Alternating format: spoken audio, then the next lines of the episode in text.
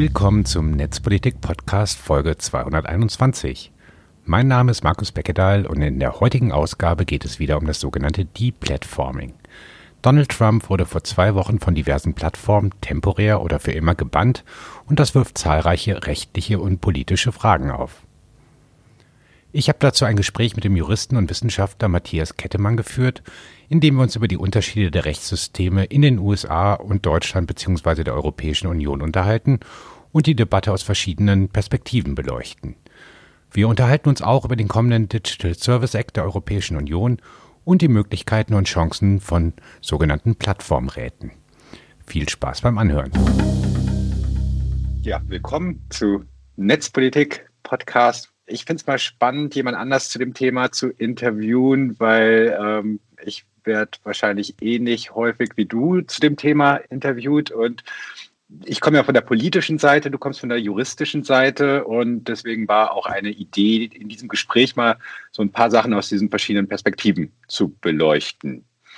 Ähm, möchtest du vielleicht erstmal kurz dich vorstellen? Du bist ähm, am, ja, äh, am Leib Leibniz Institut für Medienforschung am Hans-Bredow-Institut. Was ist das genau?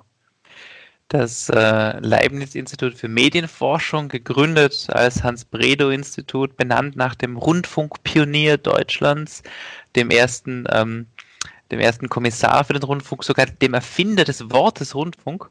Ähm, wir erforschen äh, seit einem halben Jahrhundert äh, die öffentliche Kommunikation, wie Menschen äh, sich informieren, wie Menschen kommunizieren. Und seit 20 ähm, Jahren hat sich das Institut dem Internet zugewandt. Ich forsche dort jetzt im dritten Jahr als Leiter eines Programms äh, zur privaten äh, Regulierung, also zur Frage, wie private Akteure den öffentlichen Raum beeinflussen, wie die Googles, die Facebooks unserer Welt Regeln setzen und dadurch bestimmen, wie man online kommuniziert. Das sind Regeln, das sind rechtliche Regeln, das sind private Regeln, das sind aber auch Algorithmen, die sie einsetzen. Das sind die Affordanzen der Programme, also die Eigenschaften, die die Programme haben, die uns äh, anleiten, die uns verführen, etwa länger dort zu bleiben oder die uns bestimmte Inhalte stärker präsentieren und damit äh, uns, äh, uns unsere Gedankenwelt beeinflussen. Du bist Jurist als Background. Ähm, wie bist du bei dem Thema gelandet?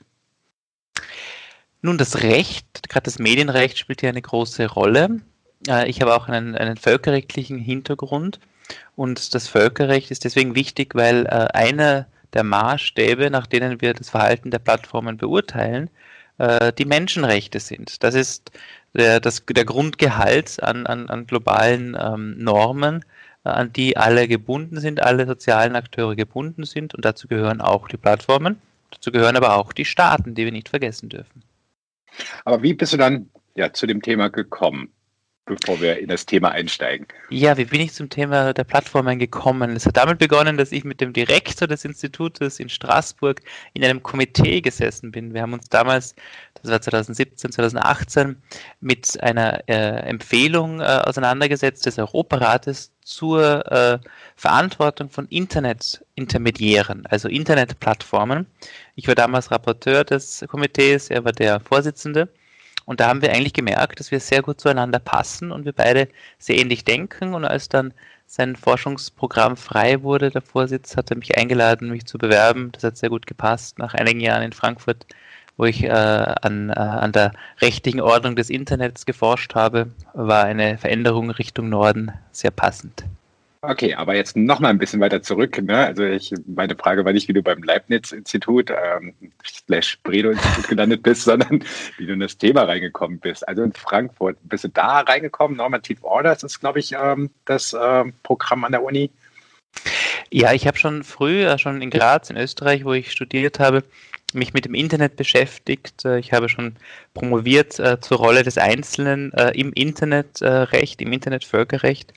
Und dann in Frankfurt äh, habe ich an einem Forschungsverbund gearbeitet, der sich den äh, normativen Ordnungen gewidmet hat. Normative Ordnungen sind Regelungsordnungen, nicht nur rechtlicher Natur, aber ich habe mich halt besonders der rechtlichen Seite äh, gewidmet.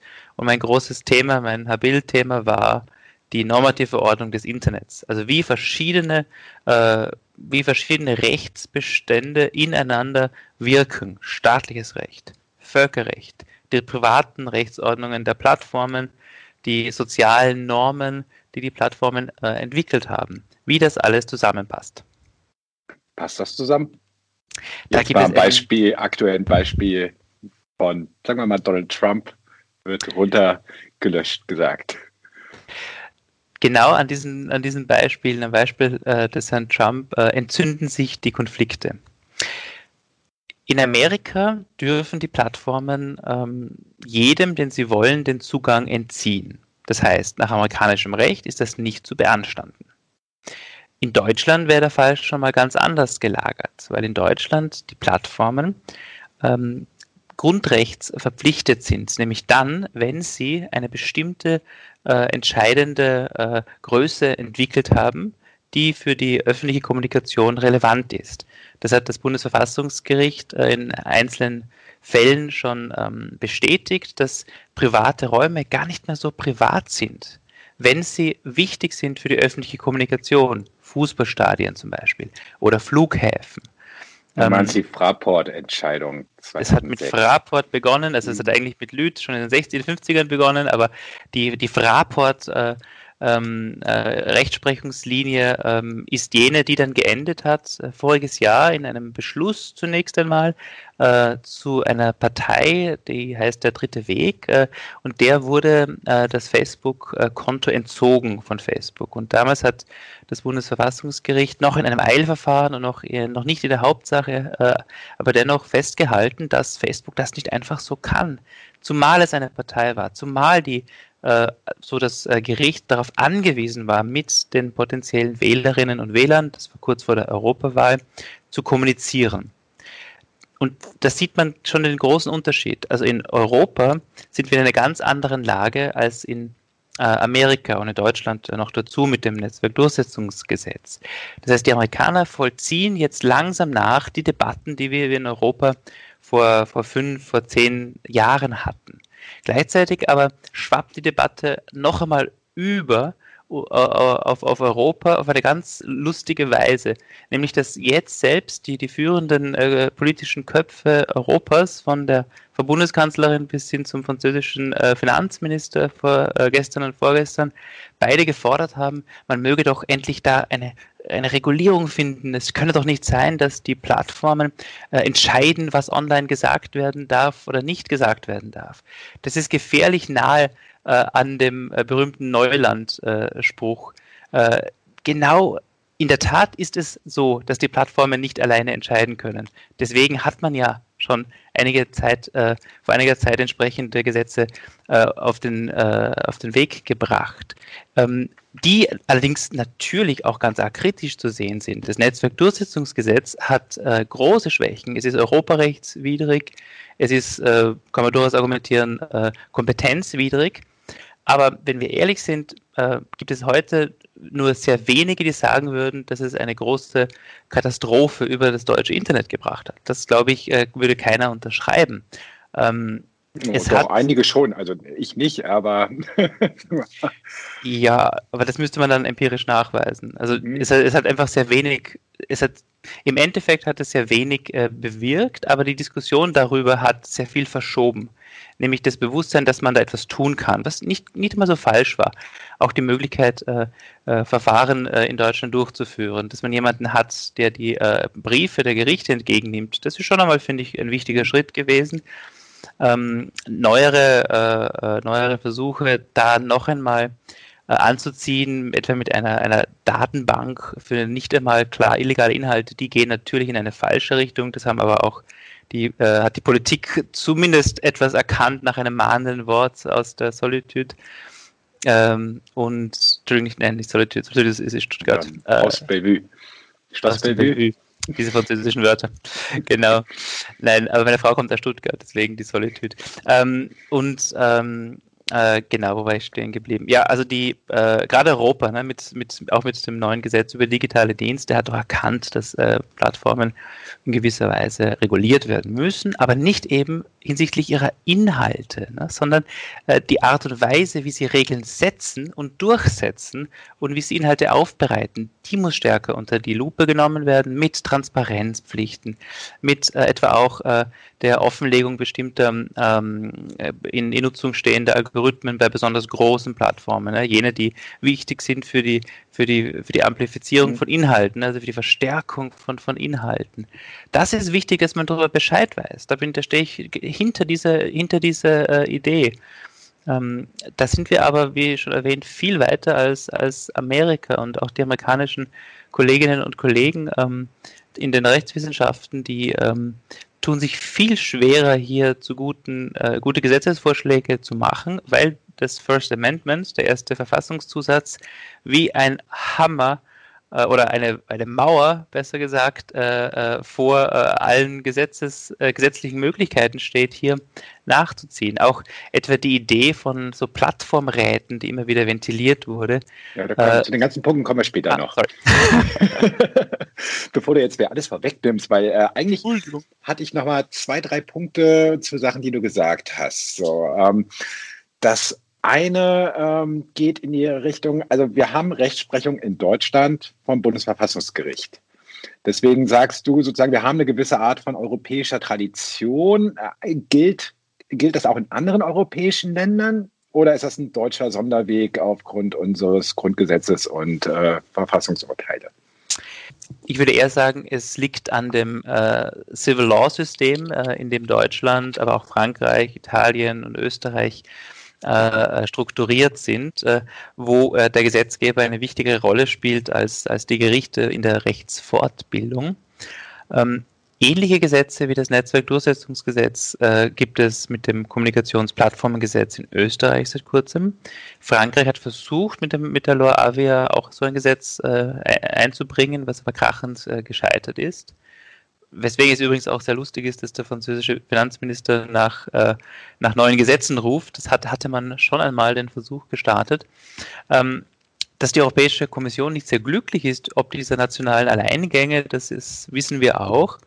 Aber ich würde jetzt nicht einmal sagen, dass es eine schlechte Idee war, wenn man, wenn das Ziel ist, äh, hier eine verstärkt, verstärkt zu regulieren, ne? weil man hat durchaus gesehen, dass sich Netzwerkdurchsetzungsgesetz und dieser, dieses Gesetz über digitale Dienste wechselseitig beeinflussen. Ne?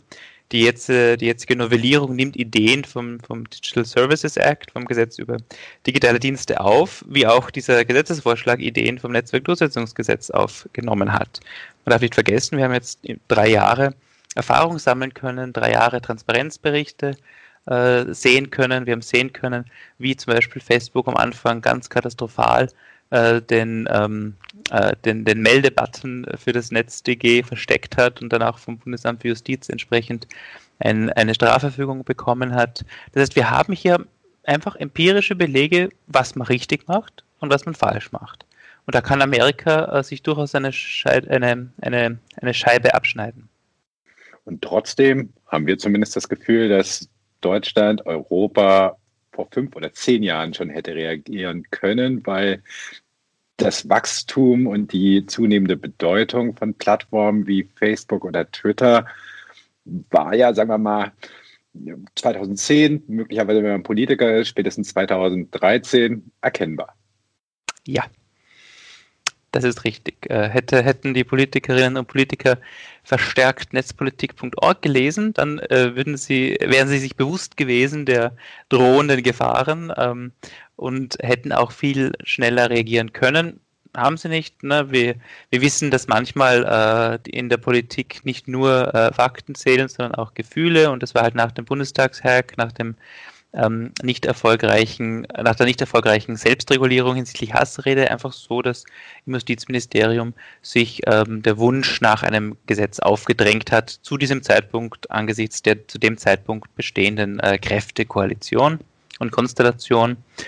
Ähm, das nimmt man als, als Rechtswissenschaftler äh, hin. Äh, das ist einfach Teil der, Teil der, der Rechtsgeschichte dann im Nachhinein.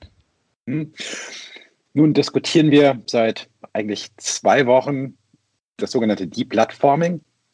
Ähm, ist das eigentlich ein juristischer Begriff? Wahrscheinlich nicht. Ein politischer Begriff ne, für Menschen von der Plattform schmeißen aus diversen Gründen, vor allen Dingen sozusagen, weil sie gegen AGB verstoßen. Das ist, glaube ich, der erste Fall von Deplatforming, den ich so im Kopf habe, war Wikileaks 2010, wo Lieberman anrief, sozusagen US-Senator bei äh, Mastercard und PayPal und so und Visa und quasi am Telefon durchgab, sie sollten jetzt mal die Finanzwege von Wikileaks beschneiden. Dann haben wir später irgendwie 2018 das Infowar äh, rausgeschmissen worden von verschiedenen Plattformen. Also ja, und jetzt Donald Trump als der König aller Trolle, sozusagen positiv formuliert. Ja. ja, also genau, Deplatforming ist kein juristischer Begriff. Das ist quasi das, äh, das Äquivalent der denkenden Menschen zu dem Canceling. Ne? Ähm, mhm.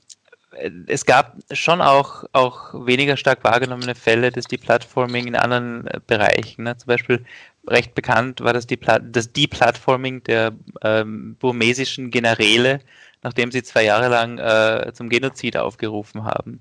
Äh, das ist auch einzelnen äh, Politikerinnen und Politikern in Brasilien, äh, in, ähm, in Indien äh, geschehen. Ähm, vor kurzem, also gerade während wir über den Trump gesprochen haben und alle nach Merkel geschaut haben, hat Facebook dem Regierungssprecher vom ugandischen Präsidenten äh, den Account entzogen mit der Begründung, der ruft äh, zu Gewalt auf und streut Desinformationen. Hat man auch ne, schon wo gehört. Äh, und das Ergebnis in Uganda war, dass daraufhin alle sozialen Netzwerke gesperrt wurden durch die staatliche Telekommunikationsbehörde.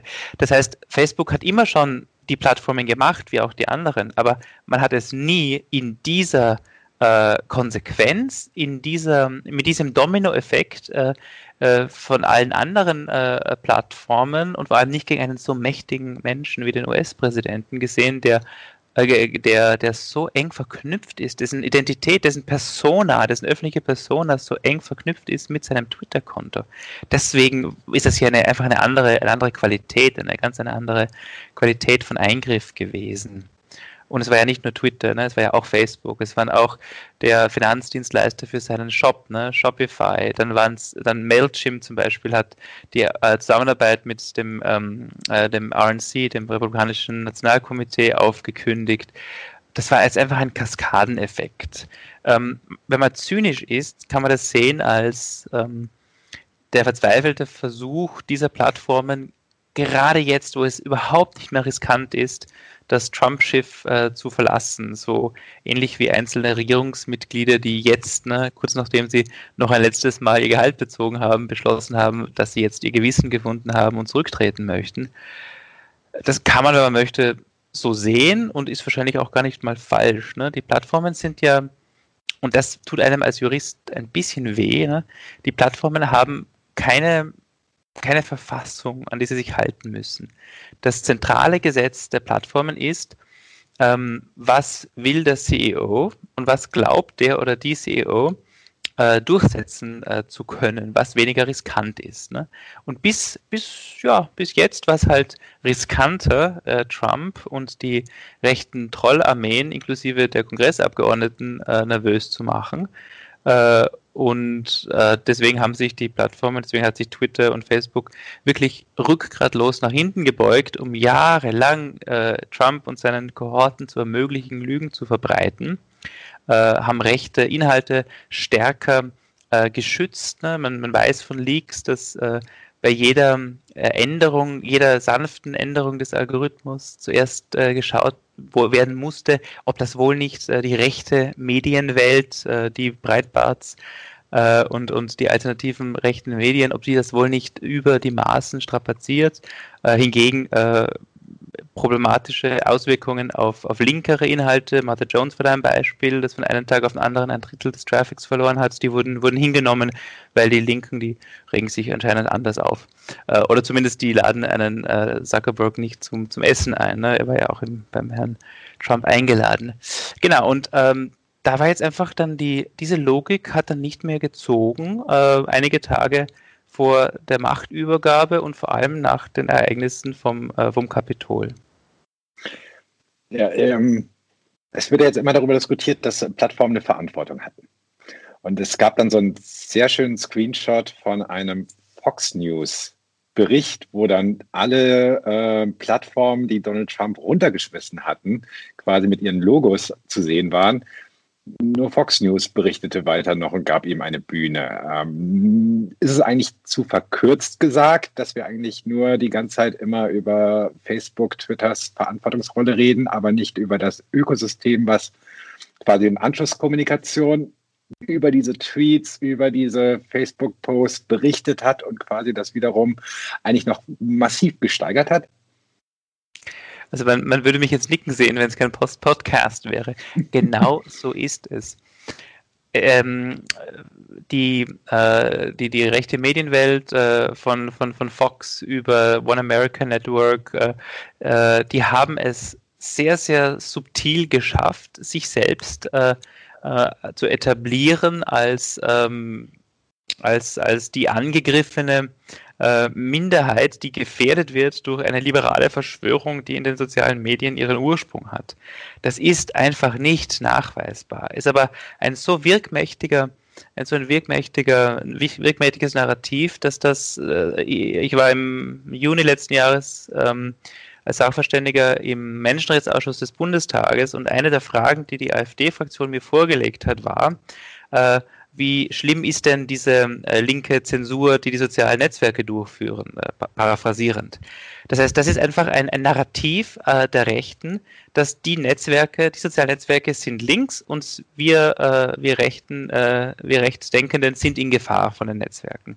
Ähm, das heißt, was stellen wir fest? Erstens, wir müssen feststellen, dass äh, neben den sozialen Netzwerken die klassischen Medien, Fox News äh, und, und äh, auch Breitbart, eine bedeutende Rolle spielen in der Verbreitung von falschen Informationen, in der Verrohung des Diskurses, aber auch die klassischen, die ganz klassischen Medien, die teils kritisch, teils etwas unkritisch etwa äh, die Messages aus dem Weißen Haus äh, wiederholt haben und über seine Tweets berichtet haben.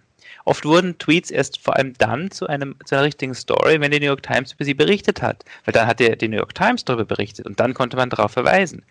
Das heißt, wir dürfen nicht unterschätzen, dass dieselbe Logik, nach der ähm, Desinformationskampagnen funktionieren, auch beim äh, Präsidenten der Vereinigten Staaten funktioniert. Äh, Desinformationskampagnen wirken weniger direkt, also nicht die 10, 20 Leute, die wirklich darauf hineinfallen, auf äh, etwa von russischen äh, Trollen lancierte Falschnachrichten. Nein, aber wenn dann ein etabliertes Medium diese Nachricht wiedergibt und sie widerlegt, bleibt sie dennoch verstärkt im Gedächtnis der Menschen. Das wissen wir aus empirischen Gründen, wissen wir aus empirischen Studien, dass es etwa eine ganz schlechte Idee ist, bei der Widerlegung von falschen Informationen diese noch einmal zu referieren, weil oft fallen dann genau diese äh, falsche Informationen äh, eher auf den fruchtbaren Boden und bleiben in Erinnerung. Das heißt, die Plattformen sind sicher nicht alleine verantwortlich für die Verrohung des Diskurses. Sie sind sicher mitverantwortlich, aber als ein Akteur äh, unter vielen. Äh, das sieht man auch daran, dass die amerikanische Öffentlichkeit schon seit äh, ja, inzwischen 15 Jahren einer stark, stärkeren, immer stärkeren Spaltung äh, zugeht äh, und dass diese Ökosysteme an Kommentatoren und Kommentatorinnen der verschiedenen äh, politischen Richtungen in parallele Welten konstruiert haben, die wir uns als mitteleuropäische Mediennutzerinnen in der Form gar nicht, gar nicht vorstellen können. Nun war ein Problem bei der Regulierung von Plattformen ja immer, dass sie eigentlich so quasi durch den Regulierungsrahmen durchgesurft sind, den es gab. Ne? Es gibt so Medien, haben Verantwortung für die Inhalte, die sie publizieren, aber Facebook ist kein klassisches Medium sind aber auch keine klassische Infrastruktur sozusagen, wo sie keine Verantwortung tragen, ähm, wie die Telekom, wo wir uns anrufen können und irgendwie Copyright äh, geschützte Lieder uns vorsingen können, ohne dass ein Uploadfilter uns da rausschmeißt. Ähm, also, aber Facebook ist oder Twitter, diese Plattform als Intermediäre sind so in der Mitte. Ne? Also sie äh, bieten einen Raum für Menschen, die kommunizieren, aber gleichzeitig gewichten sie auch, äh, kuratieren durch irgendwie ihre Newsfeeds und dergleichen. Ähm, glaubst du, dass mit dem digitale Dienste-Gesetzespaket diese Problematik angemessen von der EU-Kommission berücksichtigt wird? Ich glaube, dass das Gesetz über digitale Dienste gekoppelt mit dem Gesetz über digitale Märkte und gekoppelt mit ähm, dem Paket, dem Datenpaket, das ein halbes Jahr vorher gekommen ist, und gekoppelt mit dem Weißbuch für künstliche Intelligenz zusammengenommen gute Schritte sind, äh, die zu einer sensibleren Regulierung führen können. Wir dürfen aber nicht vergessen, dass ähm, das Grundproblem bestehen bleibt. Wir haben hier äh, auch nach einer Reform der europäischen Medienordnung es mit Akteuren zu tun, die in keine Schublade so richtig hineinpassen und, auf, und, und die viele verschiedene Funktionen erfüllen. Und diese verschiedenen Funktionen werden jeweils unterschiedlich äh, reguliert. Äh, etwa aus dem Blickwinkel des Datenschutzes durch die Datenschutzgrundverordnung, aber auch aus dem äh, Blickwinkel des Beihilferechtes, aus dem Blickwinkel des Wettbewerbsrechtes, aus dem Blickwinkel des Telekommunikationsrechtes, äh, wenn Sie was verkaufen dort, aus dem Blickwinkel des E-Commerce-Gesetzes. Das Urheberrecht ist relevant. Und dann kommt die, sobald Sie, äh, wenn Sie dennoch teils eigene Inhalte äh, produzieren, das Medienrecht äh, auch, äh, wird auch relevant. Äh, YouTube, da ist sogar noch die Richtlinie über audiovisuelle Mediendienste äh, anwendbar. Ähm, wir haben hier also eine Gemengelage an Recht, die und diese, äh, das bestehende Recht schaut äh, immer nur bestimmte Aspekte des Handelns dieser Plattformen an. Äh, die von mir jetzt vorher erwähnten äh, Gesetzesvorhaben auf europäischer Ebene sind ähm, deswegen so spannend, weil sie hinweggehen über diese sektorspezifische Regulierung und versuchen, die Plattformen als Ganzes in den Blick zu nehmen. Indem sie also sagen etwa, wir möchten wissen, wie die Plattformen Entscheidungen treffen. Wir möchten wissen, welche internen Regeln äh, angenommen werden. Wir möchten äh, eine Datenbank haben, wo äh, gelöschte Inhalte und die Reaktionen darauf gespeichert werden, was ganz andere Rechtsfragen mit sich ziehen wird. Aber es ist zumindest mal ein interessanter äh, Entwurf. Ähm, die, das Medienrecht in, ist schon in, innerhalb von Deutschland äußerst eine komplexe Materie, wie wir haben sehen können ähm, bei den Neuverhandlungen des Medienstaatsvertrages. Äh, und das ist ein etabliertes Rechtsgebiet, das nur angewandt werden soll auf, auf ne, klassische Medien, wo wir nur am Rande Probleme haben, wie etwa der Anwendbarkeit äh, bestimmter Regeln zur Kennzeichnung auf Influencerinnen und Influencer. Das kriegt man hin. Ne? Aber die äh, Intermediäre stellen uns, die Plattformen Nein, die Tatsache, dass wir verschiedene Namen haben für ihre Tätigkeiten, zeigt schon, dass wir hier einfach ein enorm schwieriges Regelungsgebiet haben. Äh, und äh, da gehe ich durchaus mit offenem Visier hin und sage, dass wir einfach noch nicht äh, juristisch in der Lage sind, alle Phänomene adäquat zu, zu regulieren. Das schaffen wir einfach noch nicht, weil wir noch zu wenig wissen. Und ein Teil dieses Defizits soll durch die neuen Vorhaben behoben werden, dass wir also ein bisschen mehr wissen darüber, wie Plattformen agieren.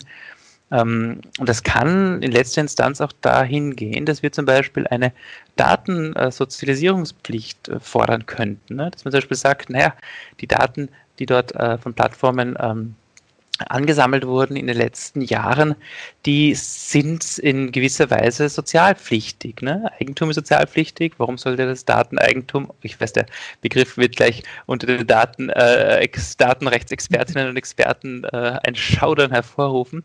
Ähm, warum nicht eine Sozialpflichtigkeit aufstellen? Oder warum nicht zum Beispiel, man darf ja kreativ sein, warum nicht zum Beispiel sagen, wir verbieten ähm, personalisierte äh, Werbung. Das hat in einigen äh, bei einigen Zeitungen, die das äh, gemacht haben, äh, keine nennenswerten, äh, nennenswerten, keine nennenswerte Reduktion der Interaktion mit den, mit den eingeschalteten Werbungen mit sich gebracht, ne, die dann nur mehr auf die entsprechenden äh, Artikel bezogen wurden. Ne, ein Artikel über Wandern hat dann eben Wandersoft äh, Wander, äh, Wanderkarten äh, als Werbung eingeschaltet bekommen. Äh, und dann hat man also nicht mehr wie einen Rucksack, um beim Wandern zu bleiben, äh, seine eigenen äh, Interessen mitgezogen auf die verschiedenen Plattformen und auf die wurde dann die Werbung zugeschnitten. Das ist eine Möglichkeit, die der Gesetzgeber hat. Da muss er dann mutig sein, da wird es enorme äh, enormen Pressure dagegen geben, enormen Druck dagegen geben, äh, auch durch die sehr gut organisierten äh, Lobbyistinnen und Lobbyisten in, in Brüssel der verschiedenen Plattformen. Aber ähm, wer, wenn nicht Europa? Europa ist inzwischen zu einem zentralen Normenexporteur geworden. Es gibt ein schönes Buch von der Annie Bradford, das heißt The Brussels Effect. Die zeigt, wie ähm, ja, charmant gesagt, wie die, wie die, wie die Welt am europäischen äh, Regulierungswesen ein bisschen genesen kann. Ne? Also welche positiven Effekte europäische Normen haben können. Gleichzeitig müssen wir auch konzidieren, dass teilweise hier ein gewisser äh, europäischer Chauvinismus durch, äh, durchscheint. Ne?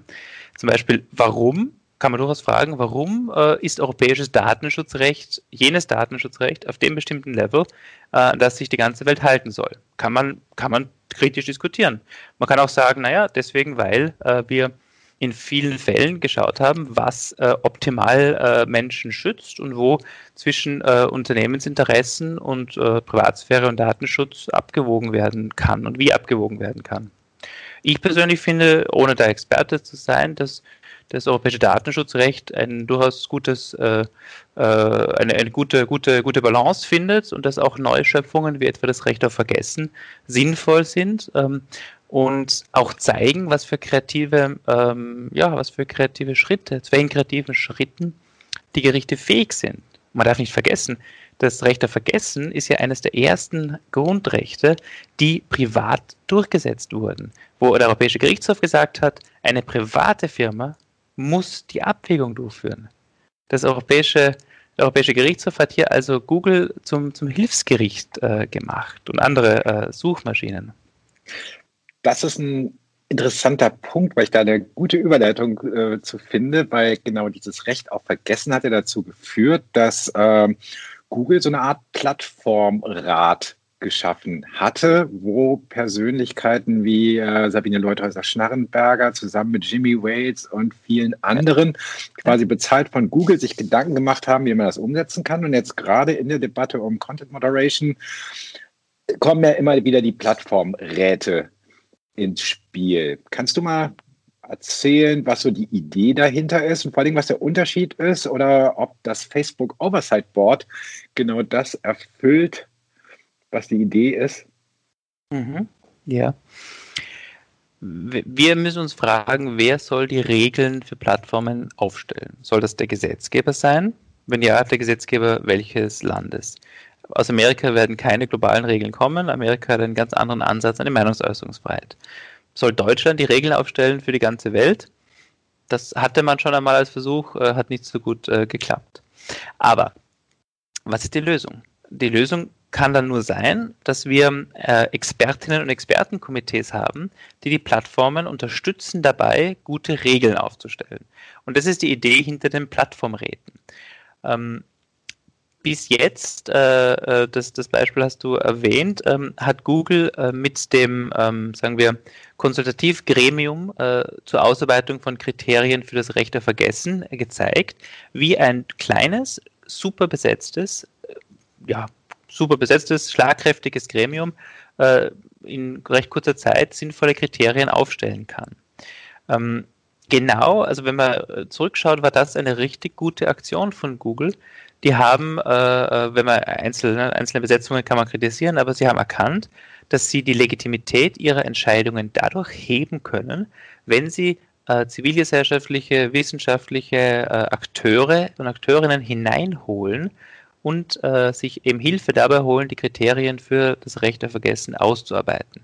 Sie haben erkannt, dass sie alleine nicht die Legitimität besitzen, Regeln zu erzeugen. Und das ist eine ganz wichtige, wichtige Erkenntnis, die sich in der Form und in dieser Schärfe nicht sehr oft gefunden hat und auch jetzt nicht sehr oft findet. Ganz langsam haben die Plattformen erkannt, dass die Regeln, die sie setzen, enorm einflussreich sind und äh, also hinsichtlich dessen, was gesagt werden darf, und dass sie sich, äh, dass sie sehr, dass es sehr riskant ist, diese Regeln einfach selbst zu setzen, ohne Rückbindung an die, an die Öffentlichkeit. Wir haben selbst bei, äh, bei Facebook äh, Embedded Research durchgeführt vor einem Jahr und haben dort uns angeschaut, wie Facebook zu diesen Regeln kommt. Ähm, und seit nicht, nicht zu langer Zeit, seit, seit drei, vier Jahren ungefähr, hat Facebook angefangen, ähm, Regeln durch, ähm, also die, den Prozess der Regelbildung äh, zu versuchen rückzubinden an zivilgesellschaftliche Akteure. Da gibt es eine eigene Abteilung, die ist dafür zuständig, ähm, mit äh, Menschen zu reden, mit NGOs zu reden, mit Wissenschaftlerinnen und Wissenschaftlern zu reden.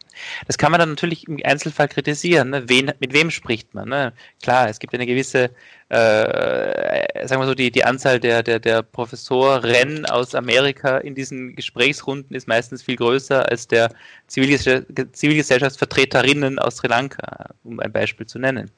Aber auch hier Facebook hat hier versucht, nach außen zu gehen und zu sagen, naja, wir möchten nicht alleine für die Regelbildung zuständig sein. Und die Plattformräte würden diese Prozesse den Plattformen ein bisschen wegnehmen und objektivieren. Ähm, man kann die sich überlegen für einzelne, äh, für einzelne Firmen oder für, äh, für alle Firmen. Das natürlich könnte dann sehr schnell sehr schwierig werden, vor allem wenn man das auch noch dazu regionenunabhängig macht. Dann kommt man nämlich zu denselben Problemen wie, wie auch, auch staatliche Regulierung. Kann man, kann man eine, eine Meinungsäußerungsregel für die ganze Welt machen, hinsichtlich Nacktheit zum Beispiel oder hinsichtlich Obszönität? Äh, allein schon der Bereich Holocaustleugnung. Ja. genau, allein schon der Bereich Holocaustleugnung zeigt ja den großen Unterschied. Okay, Facebook hat sich jetzt durchgerungen, es doch zu verbieten. Ähm, äh, aber allein das zeigt ja die Willkür, die Willkürmöglichkeit. Noch im letzten Jahr bei der großen Ansprache von Zuckerberg in Georgetown hieß es, ne, also wir, also es tut ihm zwar leid, äh, aber das muss sein wegen dem ersten, wegen dem First Amendment. Ne? Und dann ein paar Monate später muss es plötzlich nicht mehr sein. Und genau diese Phänomene, nämlich die, äh, dieses Residuum an, an, an Willkür hinsichtlich der Regelbildung, möchten diese Plattform, möchte die Idee der Plattformräte ähm, ein bisschen, ein bisschen abbauen, indem sie sagen, naja, wir versuchen das zu objektivieren. Es gibt noch kein richtig, richtig gutes Beispiel eines Plattformrates, eines sozialen Medienrates, äh, außer eben das äh, von Google äh, zum Recht auf Vergessen. Was es gibt, ist das äh, Facebook Oversight Board, über das schon viel geschrieben wurde. Das ist eine Art, es ist weniger ein Plattformrat, sondern mehr eine Art Plattformgericht. Ne? Plattformräte äh, würden eher sich anschauen, welche Regeln gesetzt werden sollen äh, das Oversight Board ist mehr so ein Plattformgericht. Äh, man könnte aber natürlich sich überlegen, dass man einen Plattformrat auch mit einer Plattformgerichtsähnlichen Kompetenz aus, äh, ausstattet und sagt, naja, sie können Regeln setzen und sie können in Zweifelsfällen entscheiden über, äh, über, über, über enge, äh, enge Fälle und dann aber äh, diese Entscheidungen gleich auch wieder in, in neue Regeln, äh, in den neuen Regeln abbilden. Das ist enorm komplex. man kann äh, es gibt auch den berühmten Spruch, zwei Juristen, vier Meinungen. Die Fälle, die etwa jetzt vor dem, ähm, äh, vor dem Oversight Board liegen, ne, die, die sieben, acht Fälle, die sind wirklich schwierige Fälle, wo selbst erfahrene äh, Richterinnen und Richter, die wirklich viel mit Meinungsäußerungsfreiheit zu tun haben, sehr glaubhaft beide Seiten äh, durchargumentieren können. Und ähm, es ist wirklich ein guter Schritt, dass diese Entscheidungen erstens nach außen getragen werden, dass man also sieht, wie schwierig es ist, diese Entscheidungen zu treffen, dass man eine Debatte eintritt über diese Entscheidungen und dass man da ein bisschen mehr Transparenz hat. Das heißt, es ist ein guter Schritt in die richtige Richtung.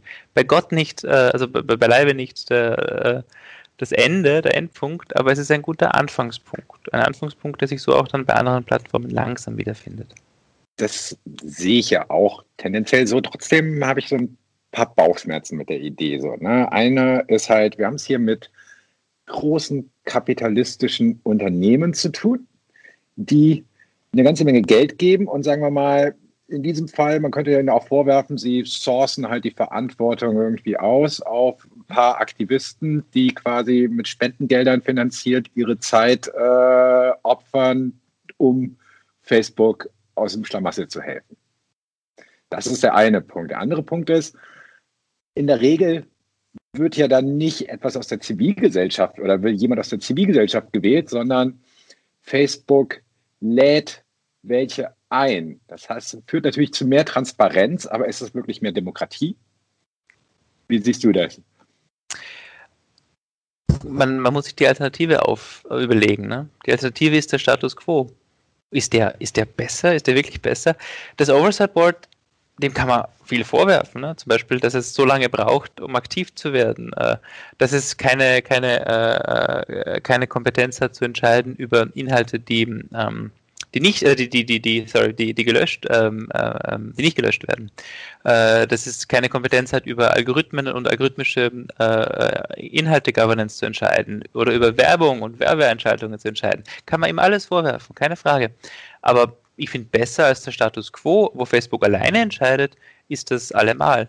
Und äh, sie haben sich schon ähm, äh, Mühe gegeben, sich abzugrenzen. Ne? Das ist ein, ein Trust, äh, der, der das finanziert, eine nicht äh, rück, äh, nicht, äh, nicht äh, wieder äh, rückzuabwickelnde Spende. Klar, man kann, man kann zynisch bis realistisch sein und sagen, naja, also die werden jetzt ja nicht Facebook nur kritisieren und werden sie sicher nicht verlängert werden. Klar, kann, kann man sagen. Ich, ich denke, der, der, äh, wie heißt das, der Proof in the Pudding is in the Eating, ne? Also der, man muss jetzt einfach schauen, was die jetzt liefern uns, ne? Und die Besetzung ist jetzt nicht vorderhand äh, schrecklich. Ne? Wir haben was, eine Nobelpreisträgerin, Friedensaktivisten, eine ehemalige dänische Premierministerin, den Guardian-Chefredakteur. Lassen wir die auch einmal arbeiten und, und schauen wir, was, wie die Entscheidungen laufen. Äh, und vor allem beobachten wir diese, diese, diese Prozesse kritisch äh, und äh, äh kommentieren. Äh, ich denke, da liegt dann der große Vorteil, ne, dass wir hier zumindest ein, ein Minimum an Öffentlichkeit und öffentlicher Kontrolle haben, so, so imperfekt es, äh, es, es sein kann. Was ist die Alternative? Ne? Schauen wir zum Beispiel uns TikTok an, da haben wir praktisch gar keine Kontrolle. Ne? Oder schauen wir uns äh, YouTube an.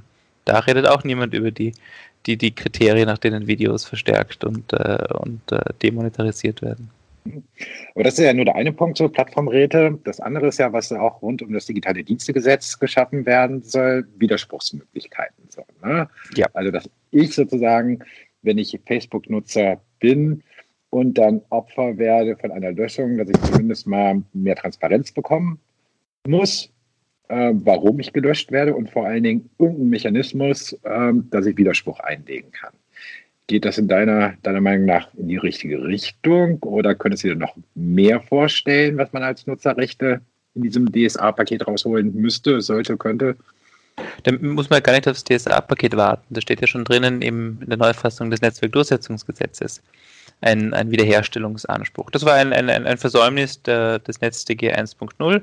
Das wurde jetzt äh, durchaus auch ähm, zu Recht wieder, wieder eingeführt. Ähm, und, und ich bin für alles, was die, was die Rechte der Userinnen und User gegen das äh, übermächtige Netzwerk äh, äh, stützt. Kann man eigentlich nichts, nichts Wirkliches dagegen haben. Ähm, wo man ein bisschen aufpassen muss, ist, dass diese gut gemeinten Wiederherstellungsrechte nicht ähm, nicht missbraucht werden können. Wir wollen ja wirklich, dass Facebook auch weiterhin sehr viel löscht und YouTube und Twitter. Wir wollen etwa, dass Bot-Netzwerke weiterhin gelöscht werden, dass Spam-Accounts weiterhin gelöscht werden. Das wollen wir alles. Wir wollen, dass QAnon gelöscht wird. Also mit wir meine ich jetzt äh, demokratisch fundierte, rechtsstaatlich orientierte äh, Juristinnen und Juristen und Politikwissenschaftlerinnen und Kommunikationswissenschaftler. Das wollen wir. Das heißt, Facebook soll auch weiterhin löschen können und nicht alle verdienen ein Wiederherstellungsrecht. Äh, insbesondere eben äh, die, die, die, ähm, die, das, die die Plattform für Desinformation äh, nutzen. Das ist natürlich dann, kommt man sehr schnell äh, zu dem Punkt, wo ähm, dann Wertungsentscheidungen zu treffen sind. Ne? Was ist jetzt schon Desinformation? Was ist noch eine ja, alternative Sicht äh, auf, auf, auf die Dinge? Und da äh, müssen wir jetzt sehr aufpassen, dass wir nicht ähm, Facebook äh, zu, einem, zu einem Staat machen, ne? weil Facebook ist immer noch ein privater Akteur. Ja, in gewissen Grenzen ist Facebook als wichtiger Träger eines Kommunikationsraums an die Grundrechte gebunden, etwa zum Beispiel in der Gleichbehandlung von, ähm, von den Nutzerinnen und Nutzern. Es kann also nicht willkürlich äh, eine Partei äh, löschen, es könnte nicht willkürlich einen äh, Präsidenten löschen. Doch, also willkürlich passiert das ja die ganze Zeit so. Ne? Die Frage ist, kann man dann vor Gericht gehen und bekommt man irgendwann Recht? Aber äh, ich kenne so viele Beispiele bei uns, wenn sich jeden Tag genug Leute hin, die von Twitter ja. oder Facebook äh, irgendwie gelöscht wurden, nicht, ja. nicht verstehen. Genau, genau. Das ist, das ist ein ganz wichtiger Punkt. Sie verstehen es nicht, aber man muss sich schon auch anschauen, war das jetzt willkürlich oder nicht? Willkürlich heißt ja ohne Rechtsgrund. Ne? Ich denke an die mhm. schönen Beispiele von Twitter sperrt. Ne? Da ging es ja darum, dass viele Accounts im Nachhinein äh, äh, gelöscht wurden, etwa wegen Desinformation zu Wahlen. Und die Desinformation zu Wahlen lag dann an Witzen, die zwei, drei Jahre zurückgelegen sind, wo sie, wo die zum Beispiel, wo, wo, wo äh, auch teilweise, glaube ich, FDP-Politiker und, und, und, und Komiker äh, gesagt haben, äh, liebe Leute, bitte AfD-Wähler unterschreibt bitte eure Wahlzettel. Ne? Klar, war ein Witz. Ne? Aber die, äh, die künstlichen, äh, die, die äh, AIs, die darüber laufen, die erkennen das jetzt nicht sofort an. Ne? Wenn man denen antrainiert, äh, wo immer steht äh, Unterschreib und Wahlzettel, das ist ein, ein, eine Desinformation, dann ist das ja nicht willkürlich. Ne? Das ist einfach nur schlecht gemacht. Und da muss man schon auch unterscheiden. Ne? Ähm, und dafür haben wir ja die Gerichte. Ne? Das sind jetzt, wir, wir, wir, wir vollziehen jetzt ganz langsam nach den äh, Prozess der Regelbildung äh, für die privaten Kommunikationsräume, die wir über die letzten, den wir über die letzten 30, 40, 50 Jahre für den öffentlichen Kommunikationsraum auch hatten, ne, auch nachvollziehen mussten. Ne. Da haben wir auch die Grenzen ausgetestet. Was darf man noch machen? Ne? Man darf nicht im Kino Feuer schreien, aber man darf vielleicht äh, vor einem Pelzgeschäft äh, eine, äh, eine, eine Aktion machen mit, mit Tierblut. Darf man das auch etwa im Aldi machen, vor der Fleischtheke? Naja, wahrscheinlich nicht, weil es ein privater Raum ist. Aber das ist natürlich Darf eine ganz. bei Facebook machen? Das ist der Punkt. Darf man sowas bei Facebook machen? Vor der Hand würde man sagen, naja, nein, weil es ein privater Raum ist. Aber, und da kommt jetzt dann das Bundesverfassungsgericht wieder her, mit der sehr soliden Rechtsprechungslinie seit dem Fall Stadionverbot, da sagt es, naja, private Räume, die aber eine so bedeutende Wirkung für die Öffentlichkeit haben, die zu einem äh, quasi öffentlichen Raum geworden sind, die sind stärker an die Grundrechte gebunden. Äh, das äh, Gericht schreibt äh, fast schon wie ein Staat, also staatsähnlich, an die Grundrechte, an manche Grundrechte gebunden. Und in diesem äußerst komplexen Bereich bewegen wir uns jetzt. Wir tasten uns vorwärts, es wird immer wieder Fehler geben. Und je mehr wir wissen über die Art und Weise, wie die Regeln auf den Plattformen entstehen und wie die Regeln auf den Plattformen durchgesetzt werden, desto besser.